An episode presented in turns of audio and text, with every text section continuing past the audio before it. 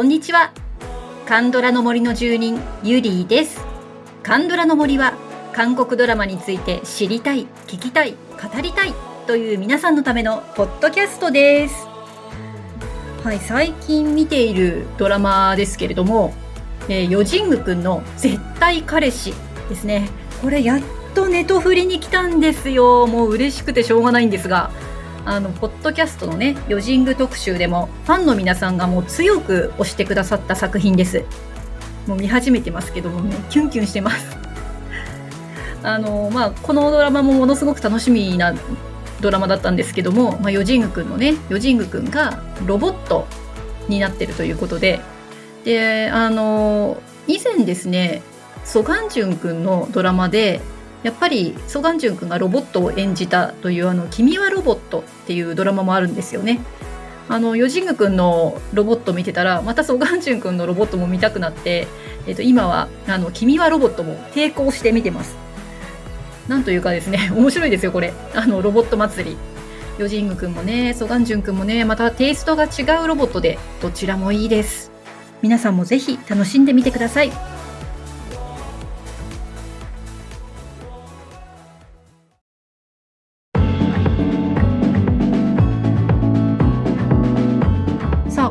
特集はカンドラでおすすめの胸キュンラブコメディを教えてください。ということでリスナーのムツゴロウさんからのリクエスト企画でした。あのムツゴロウさんからねこんなコメントをいただいてます。私は最近はあまりラブ満載のラブコメに心がときめかなくなったようで少し寂しいのですが何かご推薦の胸キュンラブコメを教えていただきたいです。はい。というコメントをいただきまして、これ面白そうだな、ぜひやってみようと思いまして、アンケートをですね、お取りしたところ、まあ、たくさん来ましたよ。17作品。これ紹介しきれるのかなと思いながら。とりあえずですね、今回は時代順に並べてみました。まあ、後半に行くほど最近の作品になるわけですけれども、なんかね、カンドラの変遷が見えてきますよ。まあ、後半、あの、皆さんの知っている制作スタジオだらけになりますけれども。はい。ということで、さあ、とりあえず、最初から行ってみましょう。2006年からのスタートになります。その2006年のドラマは、ぶどう畑のあの男、ナオミさんからコメントいただきました。テントでのシーンや農村の青年テッキとジヒョンのドタバタで最後は甘いラストシーンが胸キュンです。はい、ありがとうございます。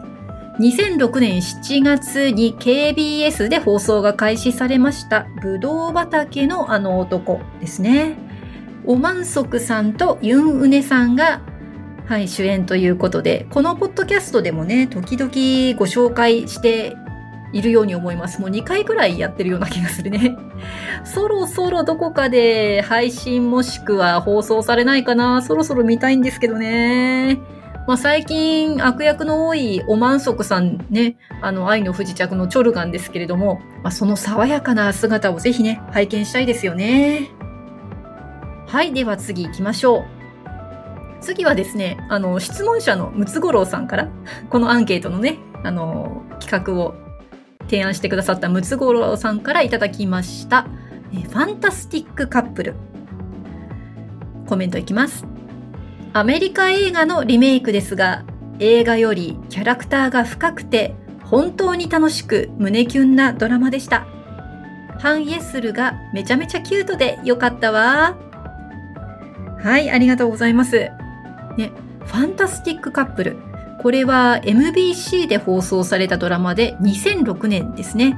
あの、先ほどのブドウ畑のあの男と同じ時期ということで、あの、脚本家がこれ本姉妹っていう、なかなかね、あの、明るいドラマ、楽しいドラマのイメージで有名な脚本家さんですけれども、ホン姉妹によるドラマです。で、ハン・イェスルさん、オ・ジホさんということで、どなたかなと思ったんですけど、このオ・ジホさん、あの、ホテル・デ・ルーナで、クチャンソン、あの、ヨ・ジング君演じたクチャンソンっていうね、キャラクターがいるんですけど、そのお父さん役だったんですね。ああ、知らなかった。ここで主役をされていたというのは知らなかったですね。はい。ということで、ファンタスティックカップルでした。さあ次はですね、ともりんさんからいただきました。ボスを守れ。はい、コメントいきます。チソンとチェガンヒの掛け合いが最高。結構チェガンヒのラブコメ好きです、私。推理の女王では、クォン・サンウッドの掛け合いも良かったし、7級公務員でもチュオンとも良かったです。はい、ありがとうございます。チェガンヒさんを推してるということですね。えー、2011年8月から SBS で放送されたドラマになります。えー、JYJ のジェジュンさんも出てるということですね。このチソンさん含めて2人の御曹司が火花を散らしてみたいな、なかなかね、面白そうですね。はい、チェガンヒさんで他にも2作品挙げていただきましたけれども、7級公務員は2013年、推理の女王は2017年の作品ですね。はい、ありがとうございました。さあ、次はですね、えー、ペコ4201さんからいただきました。彼女は綺麗だった。コメントいきます。ヘジンは初恋の人、ソンジュンと再会の機会を得たものの、今の自分に自信がなくて、親友に替え玉を頼みます。けれど、ソンジュンが勤め先の上司だったことから始まる胸キュンコメディの王道です。いつ正体が明かされる？など興味がつきません。パクソジュンくんのドラマではこれが一番好みです。はい、ありがとうございます。なるほど、パクソジュンさんですね。2015年9月からの放送の MBC のドラマということです。えー、パクソジュンさん、ハン・ジョンウムさんの主演ですね。これ、まあ、ちょっと調べてみたんですけど、あの、回を重ねるごとに、なんか視聴率がうなぎ登りということですね。ちょうどこれ2015年なんですけれども、多分この頃からですね、もうラブコメの名作がだんだんこう集中している感じがしますよね。まあ、本当にこの彼女は綺麗だった。よく聞くドラマですので、ちょっと私もね、見てみたいなと思います。はい、ペコ4201さんありがとうございました。さあ、次の方のご紹介のドラマはですね、ひろこさんからいただいたんですけれども、えー、レイ、花もゆる8人の王子たち。いや、これも名作ですよね。これ来たって感じですけど、これ、ラブコメなんですかね？まあ、確かに、あの、最初の、あの、何何話かは確かにラブコメだったと思います。もうね、あの、あゆちゃんが現代から、あの、古領時代にタイムスリップして、あの、イジュンギとカンハンドルの間で揺れ動くというドラマなんですけれども、まあ、そこにナムジュヒョクまで来ちゃうという、なんともあの、豪華なストーリーですよね。で、まあ、最初は本当になんかクスッと笑っちゃうようなラブコメだったんですが、まあ、後半に行くにつれて、てんてんてんという はい、これはですね、2016年の8月から SBS で放送されたドラマでした。この例って、えっと、私、ポッドキャストで特集してしましたっけ？まだやってないよね。やろっかな。これ絶対キャラ投票やったら盛り上がるやつですよね。どのお家が好き？みたいな。年末にかけて私もう一度この作品見ようと思ってるので、年明けくらいかな。ちょっと例の特集やってみたいですね。はい。ひろこさん、ありがとうございました。はい。そうしましたら次の方いきます。と次はね、ルナチャムさんから。ルナチャムさんが紹介してくださったのは、怪しいパートナーです。コメントいきます。このドラマでチチャンウクのファンになりました。かっこ、ケンジ役のオールバックにメガネが最高。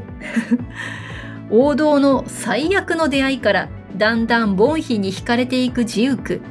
右翼に嫉妬するシーンや花束を持ってボンヒを待つシーンもキュン。ボンヒ役のナムジヒョンとの相性が良い。はい、ありがとうございます。2017年5月から SBS で放送されたドラマになります。ねえ、これはなかなか良かったよね。あの、ラブコメでもあるんだけれども、サスペンスでもあって、実は私はここのあの犯人役がすごく印象が強いんですよね。ちょっと誰だったかっていうのはネタバレになるから言えないんですけれども、チチャンウクさんがね、あの、演じられたジウクの友人役は、チェ・テジュンさんという俳優さんなんですけれども、あの、最近パクシネさんとね、結婚して話題になりましたよね。あとは、あの、ジュークの元恋人役のコンナラさんは、マイディアミスターでも印象的な女優さんでした。怪しいパートナー。はい、これぜひおすすめですね。はい、えー、次はですね、ロブコさんからいただきました。サムマイウェイ。おすすめのラブコメといえば、これ。テコンドーで八百長をしたせいで追放されてしまった青年をパクソジュンさんが、アナウンサー志望ながらデパートで働くヒロインを私の解放日誌のキム・ジウォンさんが演じています。韓国ならではの若者の就職難の中、夢をつかむために大変な苦労をしながら友達以上恋人未満だった互いの距離が近づいていく様子がもうキュンキュンでたまりません。パクソジュンさんの肉体美を堪能しつつ、かっこ笑い、ハッピーになれること間違いなしのドラマです。たくさんの人に見てもらいたいので、ネットフリックスに来てくれないかなはい、ロボコさんありがとうございます。これね、サムマイウェイ。えー、っと、ポッドキャストネーム、むじげさんからもいただいてます。えー、2017年5月の KBS のドラマでした。もうこれも名作ですよね。よく聞くドラマのタイトルでした。ね、内容はもうロボコさんのコメントでバッチリなんですけれども、ね、私もちょっといつかね、見てみたいと思っています。さあ次のご紹介は、えっと、再びムツゴロウさんからですね。この人生は初めてだから。日本語タイトルは、この恋は初めてだからですね。はい、えー、コメントです。これはラブコメではないでも結構笑って泣けました。はい、ありがとうございます。2017年10月からの、えー、ドラマでしたね。TVN で放送されたんですが、えー、これはですね、この今日の特集始まって一番最初に出てくるスタジオドラゴンの企画のドラマですね。ここからいっぱい出てきます。スタジオドラゴン。2017年、ここぐらいからだったんですね。スタジオドラゴン。で、この人生は初めてだから、この恋は初めてだから、えー、イミンギさん、チョン・ソミンさんの可愛いビジュアルの、はい、絵がとっても可愛いんですが、えー、いろいろ人生に行き詰まってるね、二人がたまたま同居を始めるというストーリーということで、あれですよね、あの、私の解放日誌からイミンギさんが好きになってっていう方はね、こちらを見ている方もね、多くいらっしゃったようで、はい、ちょっと私もまだ見たことはないんですけれども、もう可愛いね、イミンギさん見てみたいです。はい、えー、この恋は初めてだからでした。はい、えー、次のドラマですけども、えー、ルナジャムさんからいただきました。あ、これはですね、お二人からいただいてますね。ルナジャムさん、まずコメントをご紹介しましょう。キム秘書は一体なぜ？パクソジュンの王様ぶりが最高です。でも、橋の上でのキム秘書へのプロポーズの言葉は名言。はい、えー、次いただいたのが、韓国ドラマ好きの17歳さんからです。この作品で初めてオフィス恋愛系を見たのですが、1話からもうパクソジュンのキャラにはまりました。胸キュンシーンもたくさんあって終始ドキドキでした。会社のメンバーのキャラクターも面白くて、見ていて飽きませんでした。はい、お二人ともありがとうございます。キム秘書は一体なぜですね。2018年6月から TVN で、これも TVN、そして、えー、スタジオドラゴンの企画ですね。もうここからずっとスタジオドラゴンだらけになるんですけども、えー、大企業の副会長のパク・ソジュン、そしてその秘書のパク・ミニョンさん。ね、王道のドラマということで、いや、私本当に見てないんだよね、ラブコメ。これもまだ見たことないです。え、やっぱりパクミニョンさん出てるとなかなかね面白いというか、うん、なのでちょっと見てみたいですね。はい。では次行きましょうか。次はですね、えー、とまたムツゴロウさんからいただきました。100日のロー君様。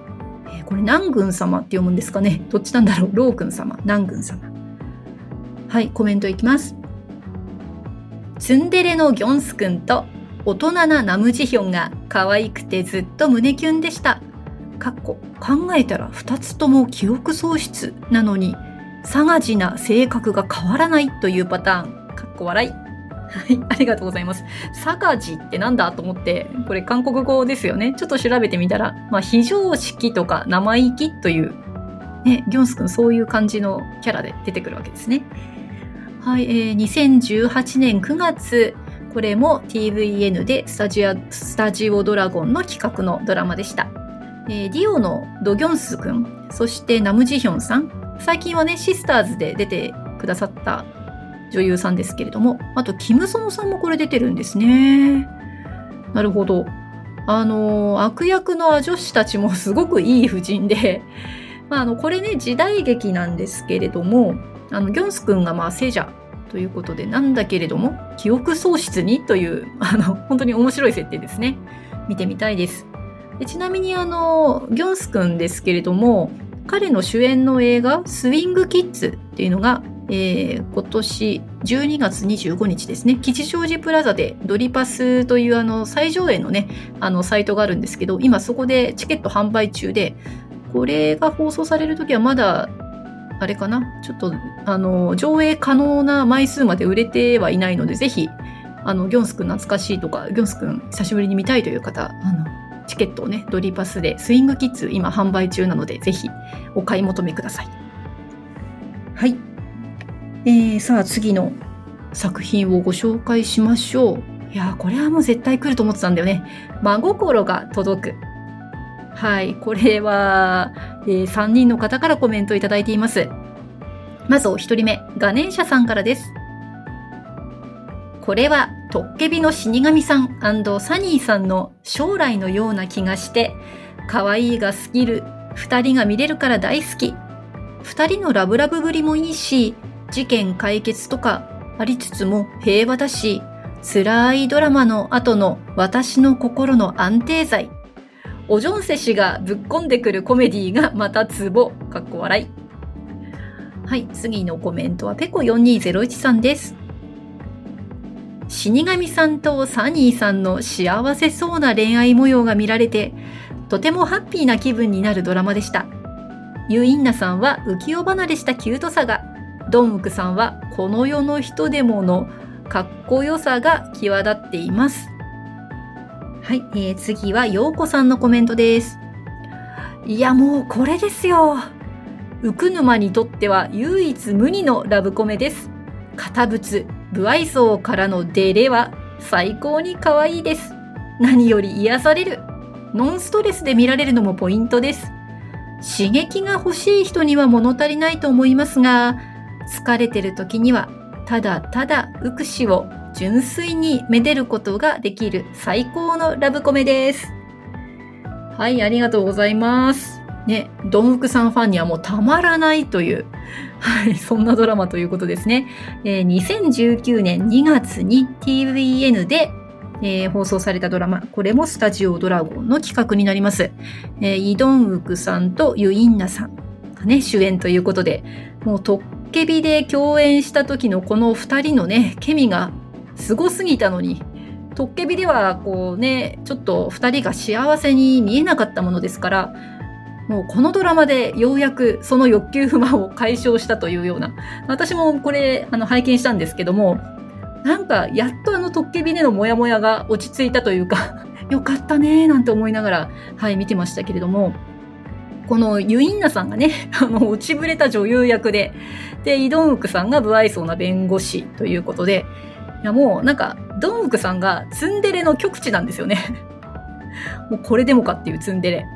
はい、もうおすすめですね。で、先ほどもありましたけど、オジョンセさんとかね、あの、トッケビで幽霊で出てきたあの女性の方もいらっしゃったし、特に、まあ、特にというか、もうとにかく他のメンバーがね、ほんと良かったですね。はい、というような、もう、あの、ドンクさん大好きな方からのコメントもありましたが、真心が届くでした。はい。じゃあ次のドラマに行きましょうか。で、また、あの、陽子さんとガネーシャさんが、あの、一緒にかぶって押してくださっているドラマが来るんですが、えー、彼女の私生活ですね。じゃあお二人のコメントいきましょうか。まずは陽子さんから。キム・ジェウクと隠れオタクのミニョンちゃんのドラマ。こちらもノンストレスで胸キュンに集中できるラブコメです。ジェウク氏めちゃくちゃかっこいいです。色気すごいです。他のキャストも楽しいですよ。ミニョンちゃんの弟にはアンボヒョンくん。めちゃくちゃ癖の強い美術館の館長にはあの北の人民班長。OST もいいんですよね。はい、えー、次はガネーシャさんのコメントです。これはね、パクミニョンちゃんがオタクってとこで私たち推しがいるオタクの気持ちを代弁してくれるようでもあって、そしてそれを温かく見守っているライアン・ゴールド、かっこキム・ジェウク氏が愛おしそうにしてるところもキュンなんです。このドラマも2人のイチャイチャが見たくて安定剤代わりにリピートするドラマ。なるほど。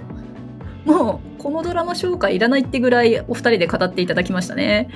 で彼女の私生活これは2019年4月から、えー、TVN で放送されました。もう TVN とスタジオドラゴンだらけなんですけどこれも同じですね。はい。キム・ジュークかっこいいですよね。でまたねあのラブコメ王道のパク・ミニョンちゃんと一緒ということで。はい。彼女の私生活でした。さあ次のドラマ行きましょう。だんだんあの最近のドラマになってきてますよね。あの今回はあの、なんだ、古い順に 紹介してますので、すごい歴史を感じるんですけど。さあ、次のドラマは、ニコさんからいただきました。女神降臨。コメントいきます。メイクの上手な女の子に2人のイケメンが彼女を取り合うというストーリーですが、ちゃんとすっぴんの彼女も愛しているところ、顔ではなく中身で判断するイケメンたちにキュンとします。そして主人公の家族や先生、友達もみんな愛すべきキャラクターで見ていて温かい気持ちになります。はい、ありがとうございます。これはですね、2020年12月 TVN で放送されました、やっぱりスタジオドラゴンの企画のドラマです。いや、これね、実は録画し損ねたんだよねやってるの知ってたんですけど、いや、今もったいないなってちょっと残念に思ってます。で、このメイクで美人に生まれ変わる女子高生に、ムンガヨンさんですね。彼女もいいですよね。最近出てたリンクも私結構彼女が好きだなと思ったんですけれども、そしてそのすっぴんを見抜いた彼に、チャウヌさん。えー、たまにはちょっとこういうのもあんまり見たことないんだけど、はい、見てみたいなと思ったドラマです。はい、女神降臨でした。さあ、次はですね、はい、ペコ4201さんからいただきました。えー、チョルインワンフですね。はい、じゃあコメントいきましょう。現代の男性、ボンファンが追われて池に落ち、そこがタイムマシンだったのか、誰かに突き落とされたソヨンと遭遇し、魂が入れ替わります。ソヨンの魂が宿ったボンファンは既得状態でボンファンの魂が宿ったソヨンは王宮で目覚めます。しかも王チョルジョンとの結婚式直前というとんでもストーリーです。態度や言動と行動が急に男性化した王妃ソヨンと、それに振り回される王様チョルジョンと、三軍や次女との噛み合わないやりとりが毎回報復絶倒です。ノータッチ夫婦がいつ限界を迎えるかと関心がつきません。しかし、時代劇でお約束の王宮の権力闘争もきちんと描かれていて、王と王妃の行く末にハラハラドキドキもします。シンヘソンさんのはっちゃけぶりがさすがで、最終話まで楽しく見ました。はい、ありがとうございます。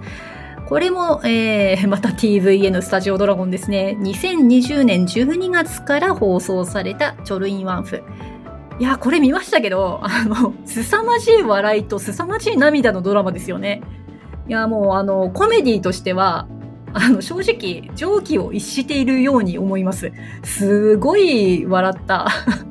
これあの、録画したものを電車の中とかで見たら、あの、ちょっと、あの、変な人になっちゃう、笑いすぎて変な人になっちゃうっていうぐらい笑えるドラマなんですが、まあ、おっしゃる通りね、権力闘争もあって、かなり深刻な事態までいきますよね、これ。なので、この振り幅がすごかった。そしてこの男性のね、ボンファンを演じているのがチェジンヨクさんなんですよね これがまたかっこよくて、で、それがまあ、あのシン・ヘソンさんになっちゃうわけなんですけど、あの、シン・ヘソンさんはね、もう実力派で通ってますけど、ちょっと想定外の演技でしたよ、もう。あの、まるで、あの、ジニョクさんがね、こう、本当に乗り移ってるみたいで、いやー 笑いましたね。で、あとあの、チョルジョンをね、あの、演じたのが、キム・ジョンヒョンさん。あの、愛の不時着のね、クスンジュンですけれども、あの、もう、本当に、これも 笑えるというか、あの、この二人のね、あの、ジョンヒョンさんとヘソンさんでノータッチ夫婦ってやってるとこが めっちゃ面白かったですね。で、またここに出てくるチョルイン、チョルインワンフに出てくる悪役も結構、まあ、非道な悪役いっぱいいるんですけど、それもね、どこかこう、くすっと笑ってしまうところが結構ね、あの、出てくるんですよね。なのでもうコメディとしてはもう最高のドラマだと思います。はい。ということで、チョルインワンフでした。ペコ4201さん、ありがとうございます。はい。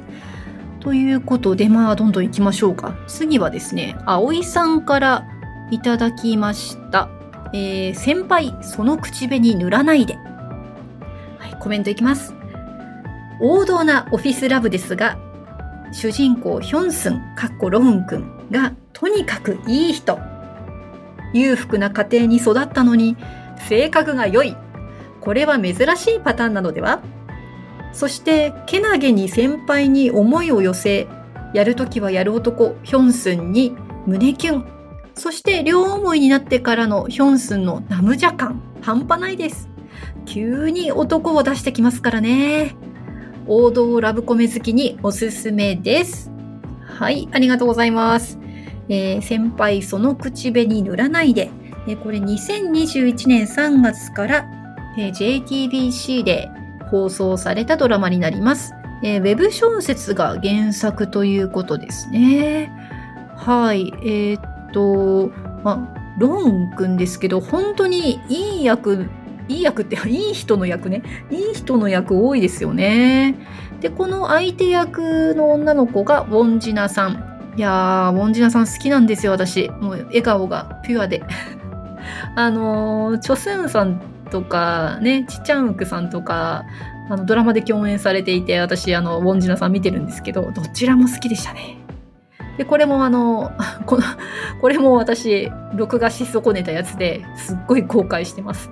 最近ローンくん見始めたばっかりなので、あー、ローンくんとウォンジナさんだったら見たかったなーと、はい、非常に後悔しております。はい。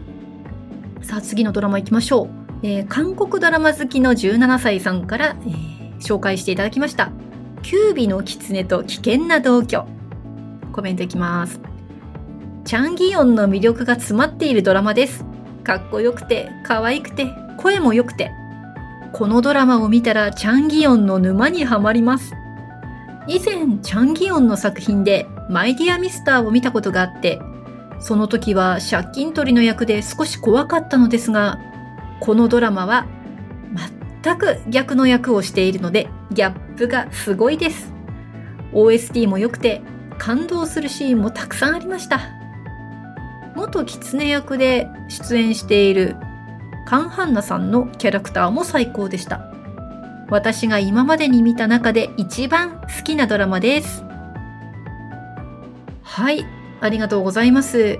えー、キュービの狐と危険な同居。2021年5月 TVN で放送されたドラマですが、これもまたスタジオドラゴンですね。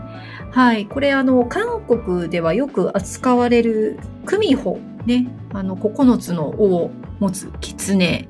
はい、クミホなんですけれども、あの、すごく評判良かったっぽいですよね、このドラマ。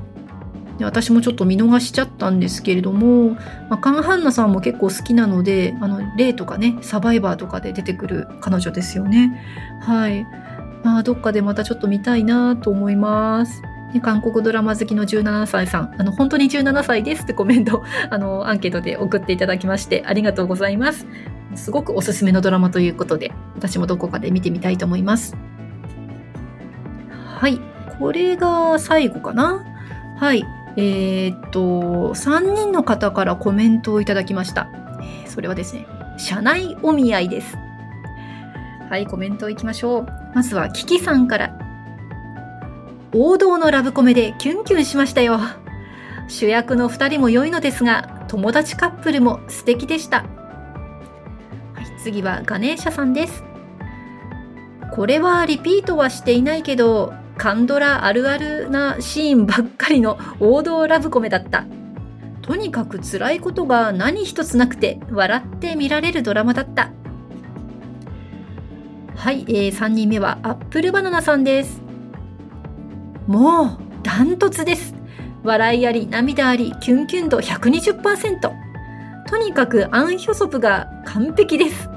そしてキム・セジョンが最高に可愛くて面白い。キム・セジョンの同僚と家族がいつまでも見ていたくなります。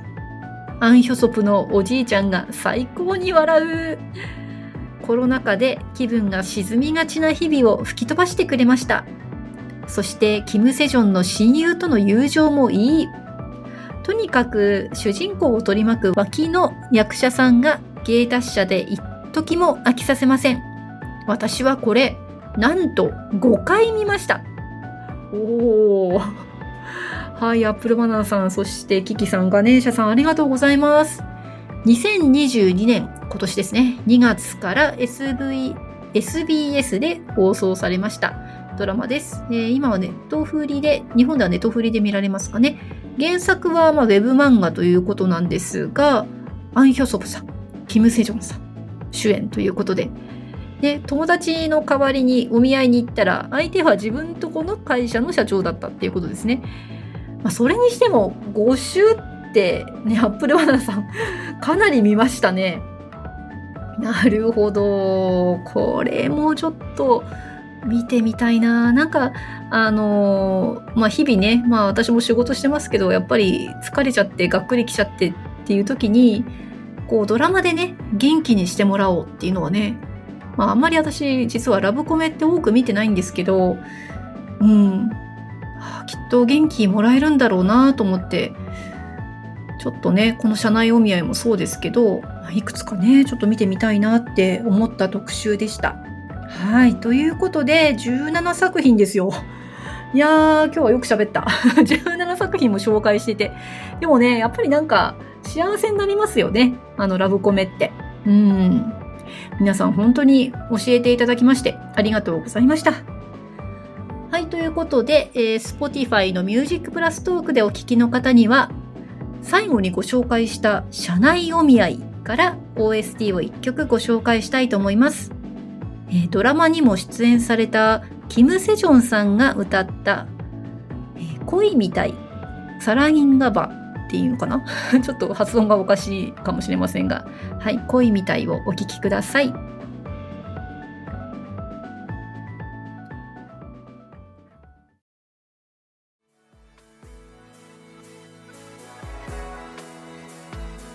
はい、社内お見合いからシンセギョンさんの歌う恋みたいでした。ラブコメらしい軽快な曲ですよね。あのまあ、いくつかねちょっと社内お見合いの OST も聞いてみたんですけどもうすごいいい曲たくさんあって今回はねあのシン・セギョンさんのお名前も出てきたのでこれをちょっと選んでみました。ぜひねあの Spotify で Music プラストークバージョンでお聴きください、えー、プレミアム契約の方は最後までフリーの方は30秒までお聴きいただけます。はい今回はねムツゴロウさんのリクエストでラブコメ特集となりました。ね、ムツゴロウさんも3作品もね 送っていただきましてあのどうでしたかね？見たいラブコメは見つかったでしょうか、ね、私はもうあのパク・ミニョンさんのとかそうですね社内お見合いとかねやっぱり見てみたいなって思いました。でぜひ皆さんもこんな企画やってほしいっていうのがあればあのアンケートと一緒にね送っていただければと思います。また番組のご感想もぜひお送りください。LINE 公式アカウントにご登録いただければ配信もアンケートの通知も逃さず受け取れます。感想もすぐに送れます。Twitter、Instagram、Facebook でご案内しておりますのでぜひご登録をよろしくお願いいたします。それでは今日もお聴きいただきありがとうございました。また次回カンドラの森の奥深くでお会いいたしましょう。